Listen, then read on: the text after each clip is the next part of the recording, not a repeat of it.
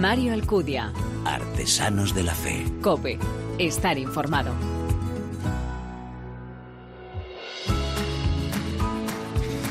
¿Qué tal estás? Muy buenas, te doy como siempre la bienvenida a esta séptima ya entrega de Artesanos de la Fe en cope.es un espacio en el que te ofrecemos esa mirada diferente a la vida desde la fe, un espacio donde se da en la mano el testimonio, la lectura y la música, elementos esenciales en esa imagen de la Iglesia joven a la que nos convoca el Papa. Desde el inicio de su pontificado, Francisco nos insiste en la necesidad de construir juntos una cultura compartida del encuentro, una civilización global de la alianza, una cultura que sea respuesta a las llagas de este tiempo. Pues en esta época eso pasa por el compromiso personal, se trata de trazar nuevos caminos para recorrerlos juntos. Basta que cada uno se deje moldear por el Señor, sin miedo, como ya nos pedía San Pablo, por una parte, el coraje y la sinceridad en ese dar testimonio de la verdad y por otro la perseverancia. El Señor, como a los primeros discípulos, sigue llamándonos a esa tarea que todos eh, tenemos, el poder hacer conocerle, el ser y hacer, identidad y compromiso, la vocación y la misión. Somos protagonistas de la evangelización porque en la Iglesia nadie puede sentirse espectador. En cada programa te presentamos a alguna de esas personas que de forma pública dan buena muestra de ello y estoy seguro que quieres conocerles, ¿verdad? ¿Nos acompañas? Gracias por elegirnos, descargarnos y escucharnos. Bienvenidos.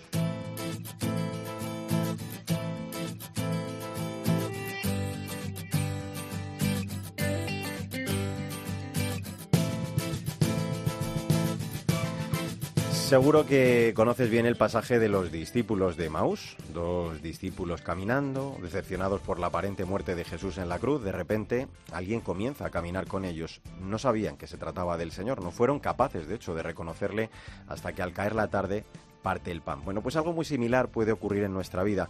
Jesús camina a nuestro lado, pero en muchas ocasiones igual no somos capaces de reconocerle. Precisamente el nombre de este pasaje es el que eligió hace ya más de tres décadas para nombrar unos encuentros de tres días en los que se trata de que esas personas puedan también recordar, descubrir o iniciar la experiencia de tener a Cristo presente en sus vidas. Me estoy refiriendo a los retiros de Maús. En España llegaron en 2009 a Madrid, a la parroquia de San Germán.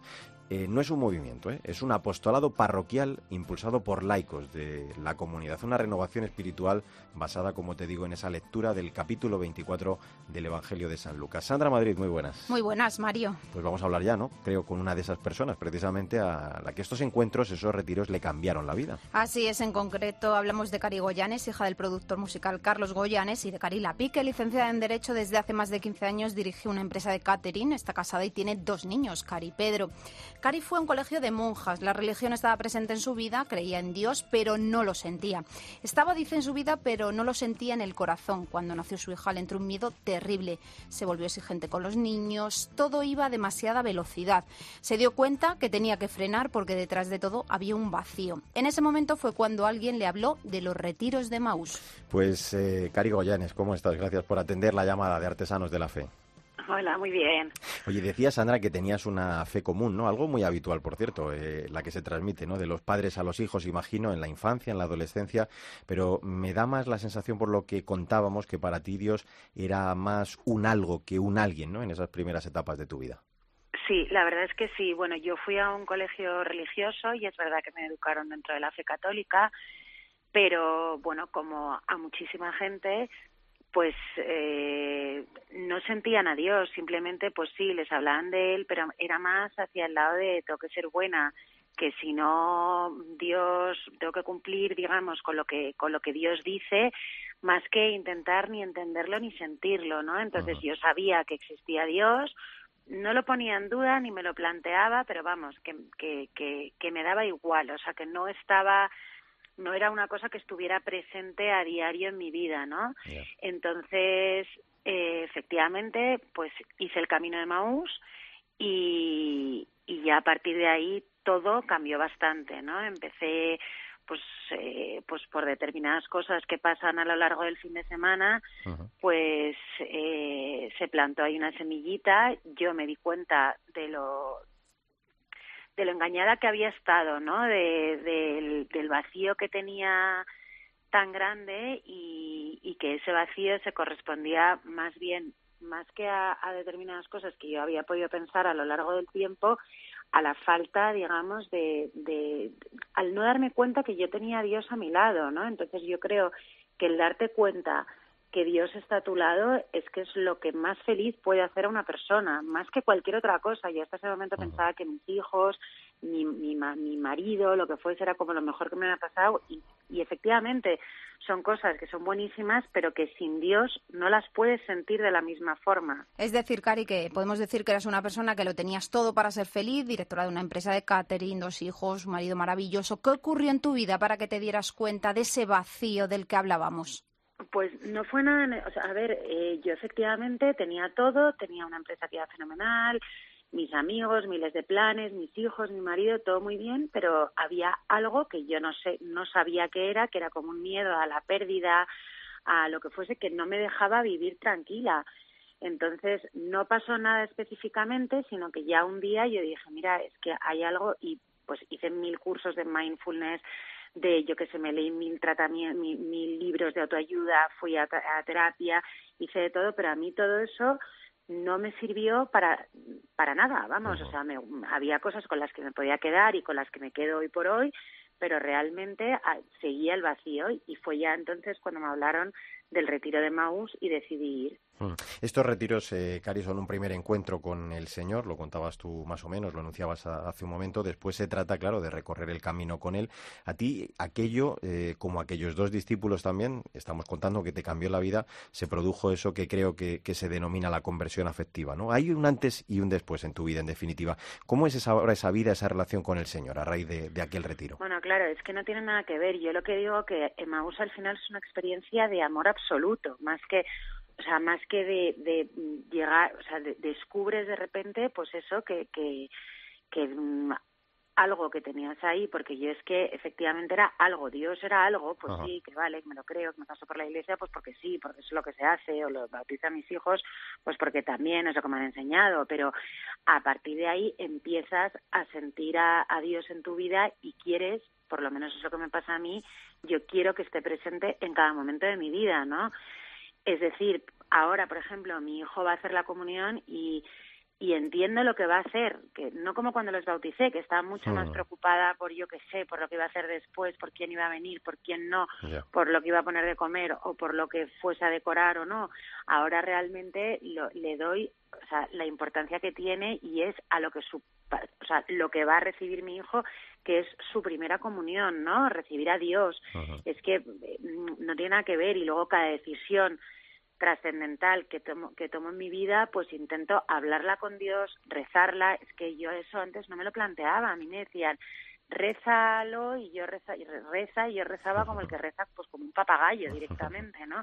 Pero es que mientras rezaba estaba pensando en el lío que tenía el trabajo al día siguiente o en que el niño estaba malo o en que tenía que llevar no sé qué papel al colegio y ahora realmente más que rezar pues hablo con Dios le doy las gracias por lo que tengo y por determinadas cosas, le pido otras, pero con el corazón, es que no tiene nada que ver, vamos. Y Cari, ¿cómo definirías estos retiros y por qué se los recomendarías a las personas que ahora mismo nos están escuchando? Bueno, pues yo, yo el retiro lo defino como lo que como lo que os he comentado, como una experiencia absoluta de amor, ¿no? Como un descubrimiento de un amor que hasta ese momento para mí era totalmente desconocido y lo recomiendo porque yo creo que hay mucha gente que puede estar tipo yo, que no se planteaba, o sea, yo no era atea de decir, es que yo no creo en nada, yo tal, no, pero realmente me, eh, lo tenía ahí como aparcado, como el que daba Había un sustrato, pero no estaba abonado. porque es que no sentía absolutamente nada. Y, y yo lo recomiendo porque creo que de verdad que el descubrir el, que Dios te quiere, que Dios está a tu lado y el amor que hay en Dios es que es la mayor la mayor felicidad que le puede producir a una persona. Descubres el amor eh, del Señor, lógicamente también el gran poder de, la Eucaristía, donde el Señor se hace presente y creo que también has intensificado tu relación, Cari, con María, ¿no? Creo que has hecho incluso la alianza de Senstad con la Virgen. Sí, la verdad es que yo siempre he tenido como un punto muy machista y entonces yo hice Maús y era como, bueno, pues ya sabes, iba a mis reuniones, iba a misa, iba a hacer adoraciones. Yo antes de Maús, que mm. me habla, no sabía ni lo que era el Santísimo, por ejemplo. Entonces, eh, pues un día caí por casualidad, en me dijeron, pues hay unas reuniones, queda un padre que a mí me gusta mucho cómo habla y tal, eh, de la Virgen y tal, y dije, bueno, pues voy a ir a ver qué tal. Y claro, llegué ahí y la verdad también, aunque yo ya había hecho Maús, lo acababa de hacer y realmente vi que había una gente mucho más preparada que yo, en, vamos, mucho más avanzada que yo en estos temas y que y bueno y que de repente hablaban de la alianza de la Virgen y tal y decía Dios mío dónde me he metido que no sé ni de qué me están hablando y pensé mira y entonces me fui acá ese primer día estuve me gustó mucho me fui a casa y dije yo no sé si tú estás preparada y luego pensé mira si tú has caído aquí esto es la voluntad de Dios así que tú sigues aquí y bueno pues sí es al final pues hacer la alianza de la Virgen para mí lo que ha supuesto es meter a otra persona en mi vida que es que es nuestra madre que al final yo jamás hasta hasta ahora porque sí de Dios podía tal pero de la Virgen no era un ninguneo es que era totalmente vamos nunca la rezaba o le pedía cosas no y entonces ahora te das cuenta de que es una alianza que además no es nada justa porque nunca va a ser igual lo que yo le puedo dar a ella con lo que yo puedo recibir de ella, ¿no? Pues me voy a quedar con eso que has dicho tú durante esta charla, una experiencia absoluta de amor, ¿no? Que creo que es la mejor forma de definirlo. Lo decía el Papa, creo que en una de sus misas en casa Santa Marta, no hay que dejar que, el corazón mundano se convierta en cristiano con la fuerza de Cristo. Y también esto es la conversión, ¿no? Ese cambio que, no se hace con maquillaje, sino que es eh, obra del Espíritu Santo y para ello es verdad hay que contribuir, hay que luchar y hay que dejarse, como hiciste tú, tocar eh, por estos retiros de Maus. Cari Goyanes, te agradecemos muchísimo el que nos hayas acompañado y el que hayas abierto así también el, corazón ¿eh? hacia todos nosotros. Te deseamos lo mejor, un abrazo fuerte. Muchas gracias, un abrazo. Pues es verdad, es que no existen los cristianos tranquilos que no luchan por encontrar al Señor, por buscarle, por dejarle espacio en su vida para conseguir la auténtica felicidad. Sandra Madrid, ha sido un placer. Hasta el próximo día. Hasta el próximo día. Mario Alcudia. Artesanos de la Fe. Cope. Estar informado.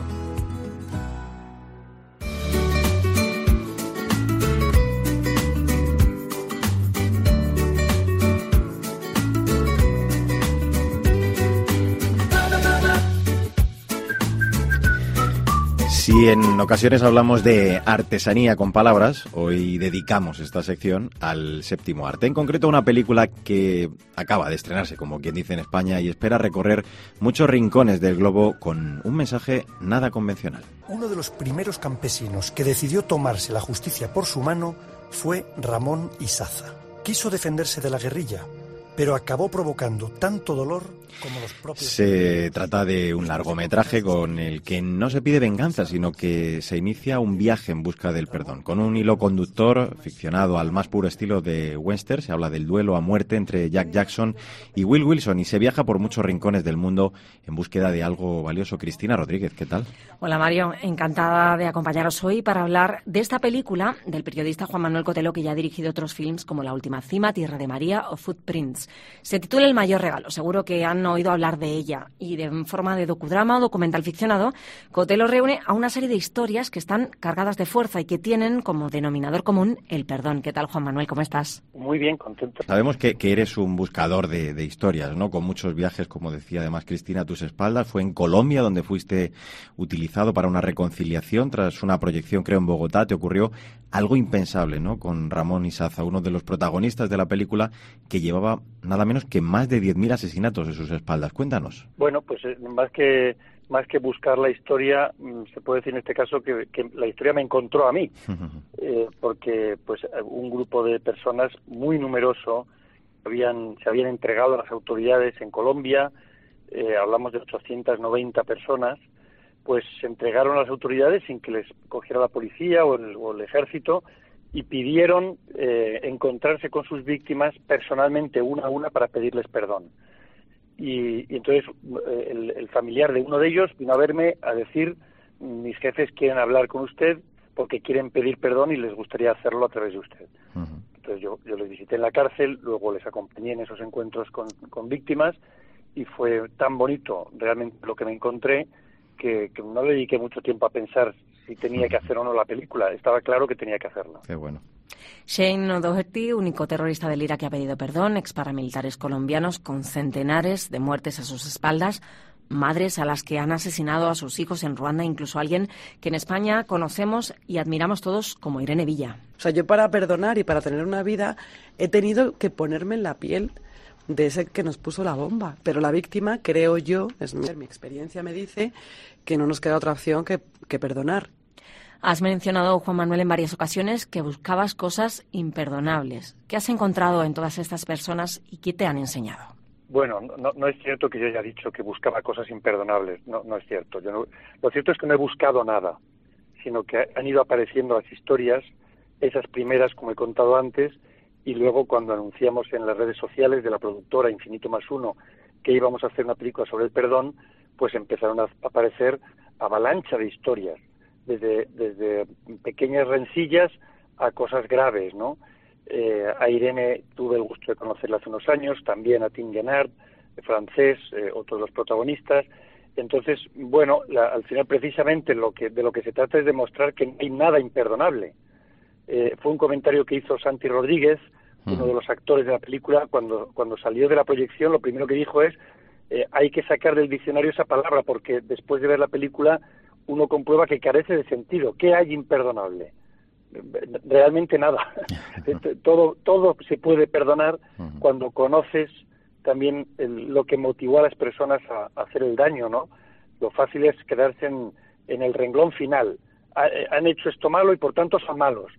Pero cuando tú vas conociendo el origen de cada, de cada herida, no, no es que justifiques las cosas, no, no llamas bien a lo que está mal, pero sí comprendes mucho mejor a la persona que ha cometido cualquier error.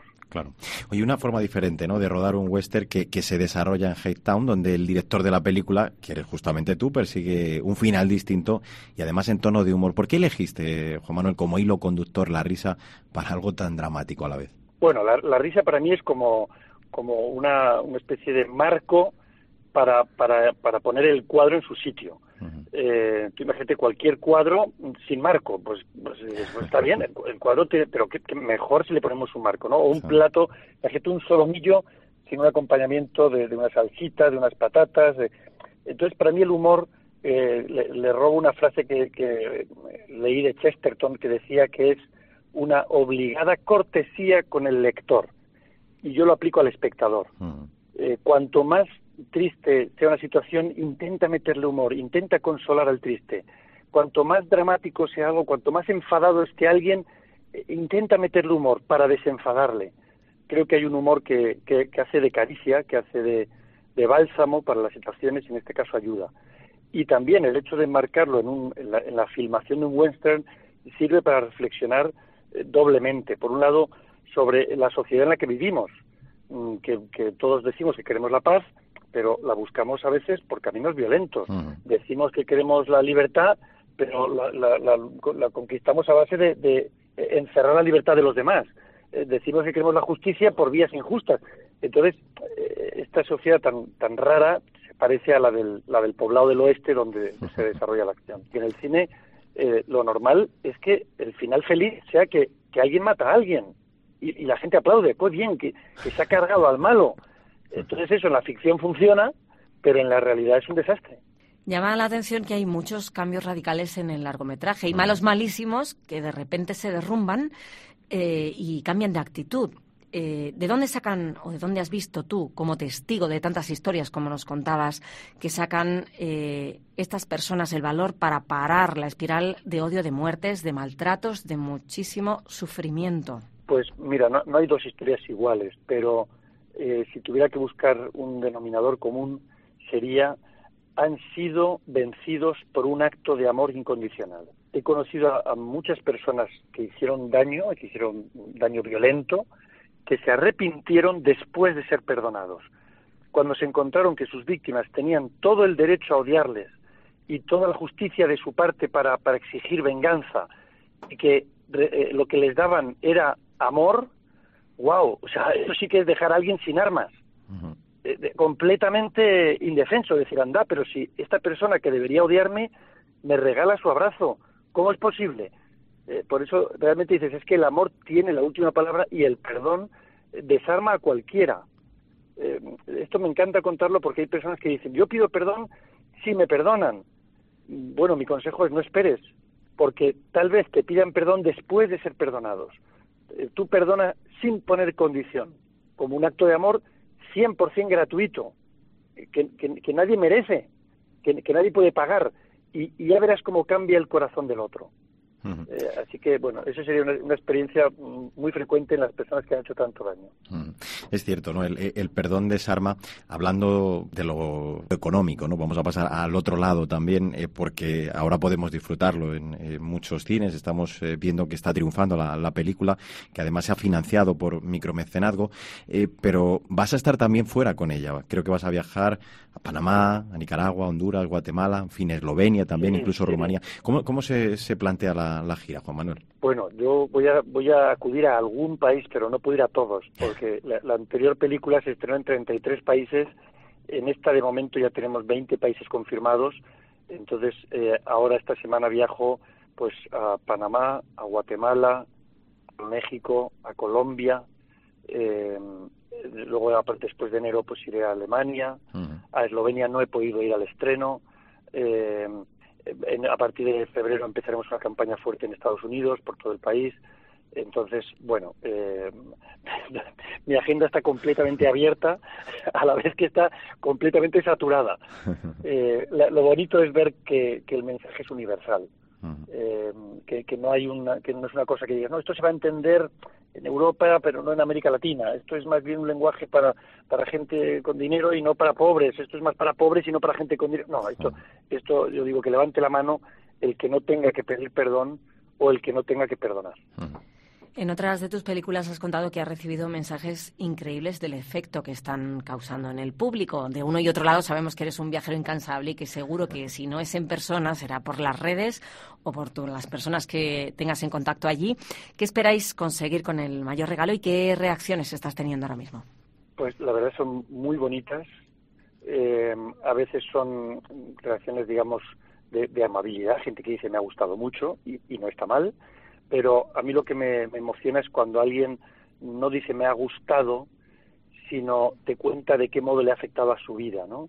Eh, cuando, cuando la película todavía era un proyecto y solo había siete minutos eh, editados, que los compartimos por internet, un día recibí una llamada de teléfono desde una cárcel y un, un hombre me dijo, mire, yo maté a seis personas, soy militar, eh, he visto este vídeo en internet y he pedido permiso a, los, a las autoridades de la cárcel para encontrarme con las víctimas y pedirles perdón. Bueno, yo en ese momento pensé, bingo, o sea, para esto hacemos la película. Mm, si luego además gusta, si además eh, lo ve mucha gente, si además, pero, pero para mí el éxito es llegar a una persona.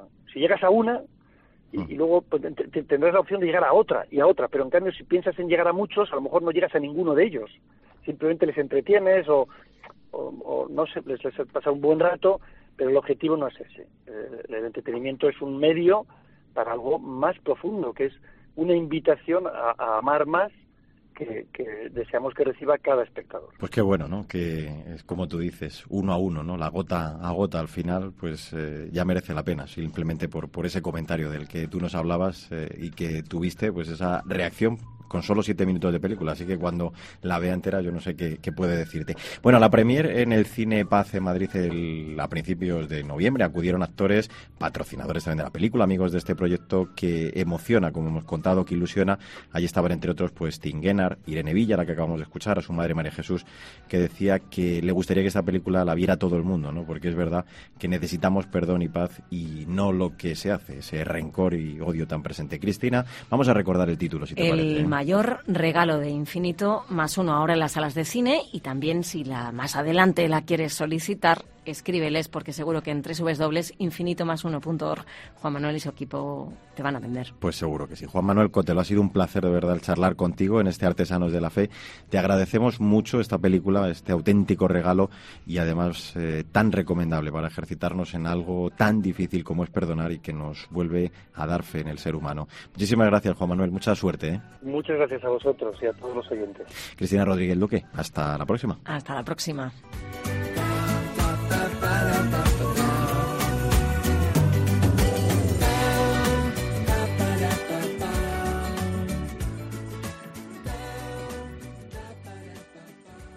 Mario Alcudia. Artesanos de la Fe. Cope. Estar informado. Para todo el que lleva siempre así en el corazón. Para los que sentís a siempre así en vuestras vidas. Siempre así os ha levantado el ánimo. Habéis dormido vuestros niños con una canción de siempre así. A lo mejor habéis rezado con una canción de la misa de alegría. A lo mejor, quién sabe, os habéis sentido mejor en un momento dado con una canción de siempre así. Para todos vosotros, para todos los que estáis aquí en España, en el mundo. Nuestra canción más bonita. Siempre así, gracias. Siempre así te cantamos, siempre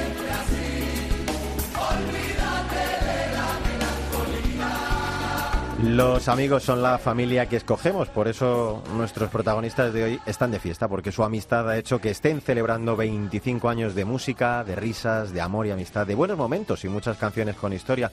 Ellos son el grupo Siempre Así, compuesto por los siete magníficos, Paola, Sandra, Mati, Maite, Nacho, Ángel y Rafa. Isa López Paramio, muy buenas. Hola Mario. Eh, nos remontamos a los años 90, aunque se conocían de mucho antes. Desde Sevilla a nuestros amigos se les ocurrió la maravillosa idea de dejar un disco grabado para, como bien dijeron ellos, la posteridad para los nietos. Y así sus vidas se cruzaron en un mundo totalmente nuevo, pero con la música de la mano, y así ha sido hasta el día de hoy.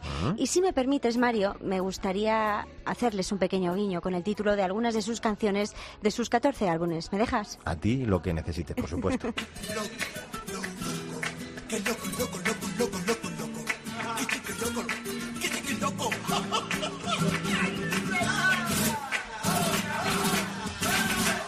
25 años y siempre así. Todo lo que ha llovido desde entonces para volver a volver y a mi manera. Y lloverá siempre así, porque es vida, esa chispita, ese viento, porque si los hombres han llegado hasta la luna, vamos a escuchar esa alegría que es gloria bendita, porque yo sí creo en ti. En estos versos que dan sentido a la vida, te propongo una fiesta, pero no corras, que es peor. Lo importante es que siempre así te dará cariño y amor y olé. Qué bonito.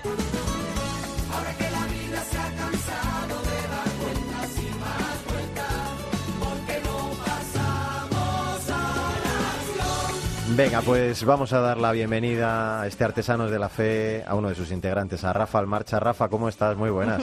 Buenas, Oye, ¿cómo estáis? Pues nada, felices de estar aquí. sois, sois todo corazón, la verdad, como lo que estamos escuchando, este, bueno, esta entrada que ha hecho Isa tan bonita. Y eso se ve plasmado en, en vuestras Bueno, es canciones, ¿no? preciosa, ¿eh? me ha encantado, bailado de nuestras canciones. Mm.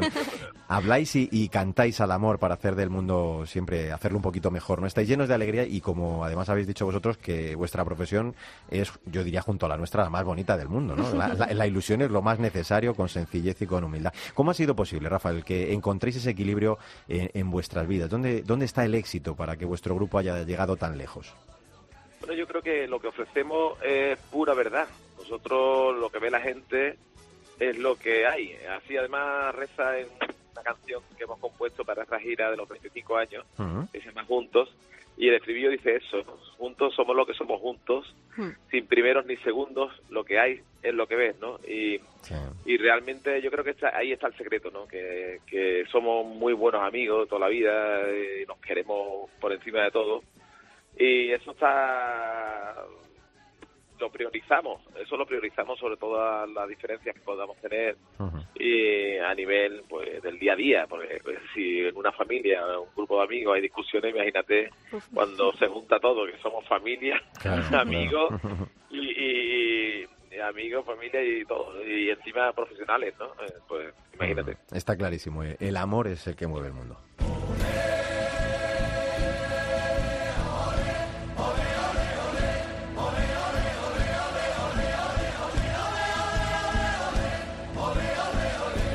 Así empezó, así empezasteis, Rafa, siempre así, cantándole a la Virgen del Rocío en el coro de la Hermandad del Rocío de Triana. Me imagino que cada vez que interpretáis juntos este tema son muchas las cosas que, que sentís. La Blanca Paloma significa mucho en vuestra vida, ¿no? Pues claro, nosotros nos conocimos en el coro de la Hermandad del Rocío de Triana.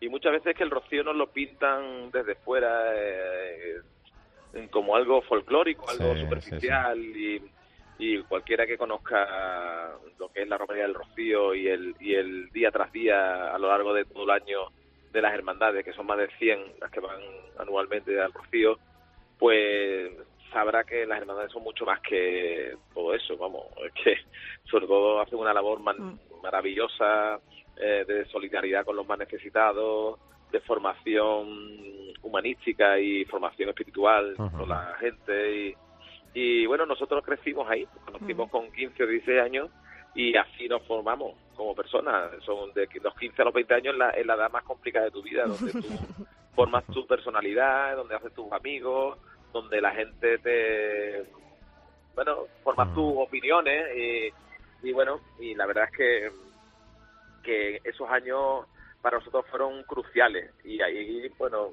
nos enseñaron, además de cantar, pues el valor del perdón, el valor de la amistad, el valor de la solidaridad, el valor de tantas y tantas cosas que nos han servido después en la vida. Qué bueno. Pues además, Isa, que sepas una cosa, que esta entrevista la estamos haciendo al teléfono, atendiéndonos desde justo de fuera donde está Rafa, ¿Ah, de la ermita del Rocío, que lo sepas. Así es, así es.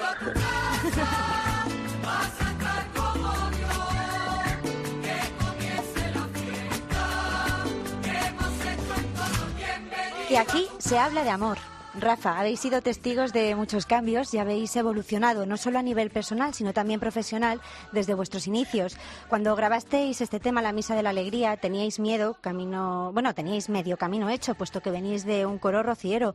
Pero, ¿qué supuso este proyecto de, de vida para vosotros? ¿Supuso un antes y un después para siempre así? Absolutamente, absolutamente.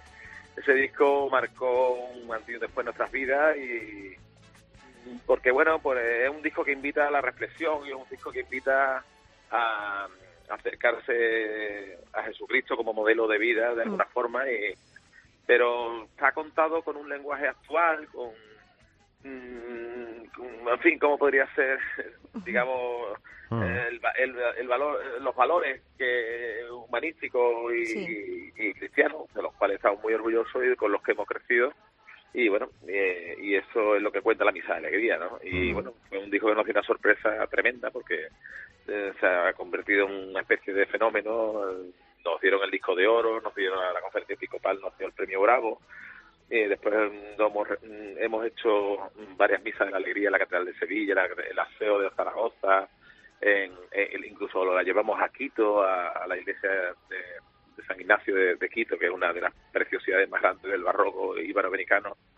La verdad que eso, quizás si nos preguntan, todos coincidimos que, que, la experiencia más gratificante y más bonita de toda nuestra carrera es la Misa de la Alegría. Sí, nunca hubiera, yo creo, imaginado, nunca hubierais imaginado que, que podría tener e, ese tirón y que hubiera hecho tanto bien a tanta gente.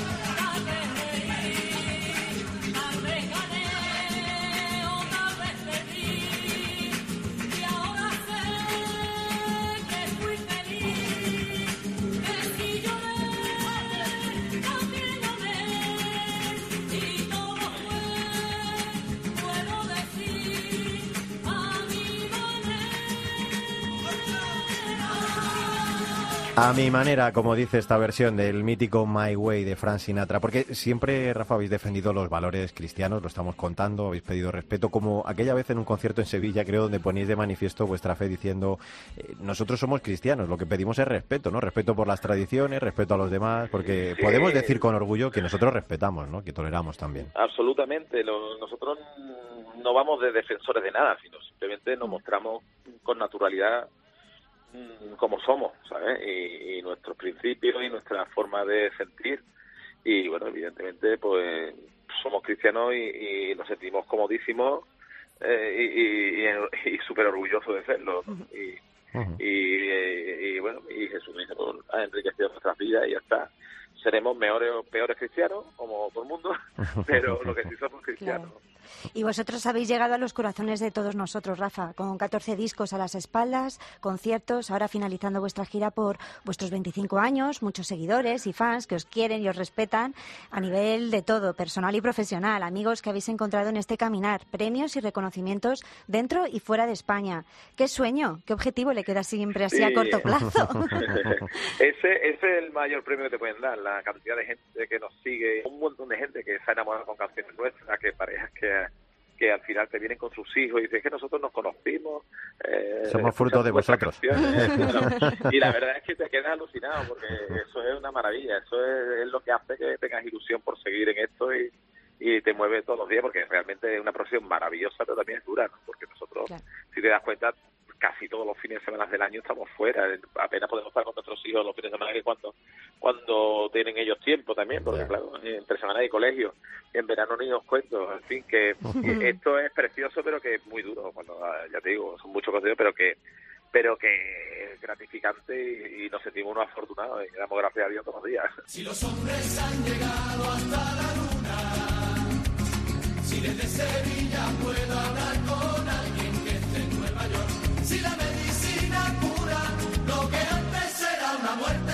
dime por qué no es posible nuestro amor. Pues eh, Rafael Marcha, miembro de Siempre Así, queremos daros de verdad las gracias por, por vuestras canciones, por este ratito, por estar con nosotros, por transmitir la alegría de la vida a través de la música a todo el mundo. ¿eh? Y... Gracias a vosotros. Deciros también que pronto vamos a estar, nos quedan el fin de gira precioso. Sí. Y por quien escuche y quiera acercarse a alguno de nuestros conciertos, tocamos en Málaga el 13 de diciembre, estaremos en Madrid en el Teatro Rialto el 17 y el 18. Esa la noto de, El 17 y el 18 de diciembre estaremos en el Teatro Rialto de Madrid. El 21 de diciembre estaremos en el Gran Teatro de Huelva. Y el 22 estaremos en el Teatro López Ayala de Badajoz. O sea que, que pues, quien quiera venir a pasar un buen rato y pasarlo bien y, y, dejar los problemas por dos horas fuera de, del teatro, pues te aseguramos que, lo, que, que, se va a olvidar. ¿no? Seguro que sí. Oye, pues desde Artesanos de la Fe os deseamos lo mejor, el que podamos seguir disfrutando de vuestro arte también muchos años más, de, de vuestra magnífica música. Un fuerte abrazo. Un fuerte abrazo a vosotros. Muchísimas gracias. Isa López Paramio, ha sido un placer. Eh, sí. Qué gusto, qué mimo con el que has preparado. ¿Cómo se nota que te gusta eh? siempre así? Soy fan, lo reconozco. Ahora, luego bailamos un ratito. Por favor.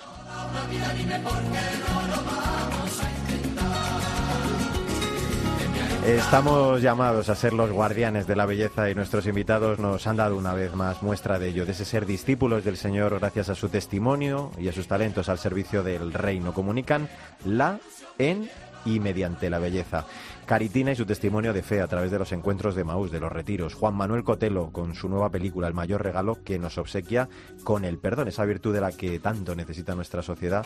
Y también, claro, el grupo Siempre Así, que a través de su música acabamos de escuchar, ese arte tan peculiar, nos recuerda la necesidad de ser anunciadores y testigos de esperanza para la humanidad. Como siempre te digo, no olvides que el arte de la vida es el camino que debe conducirnos a Dios. Te espero en nuestro próximo programa.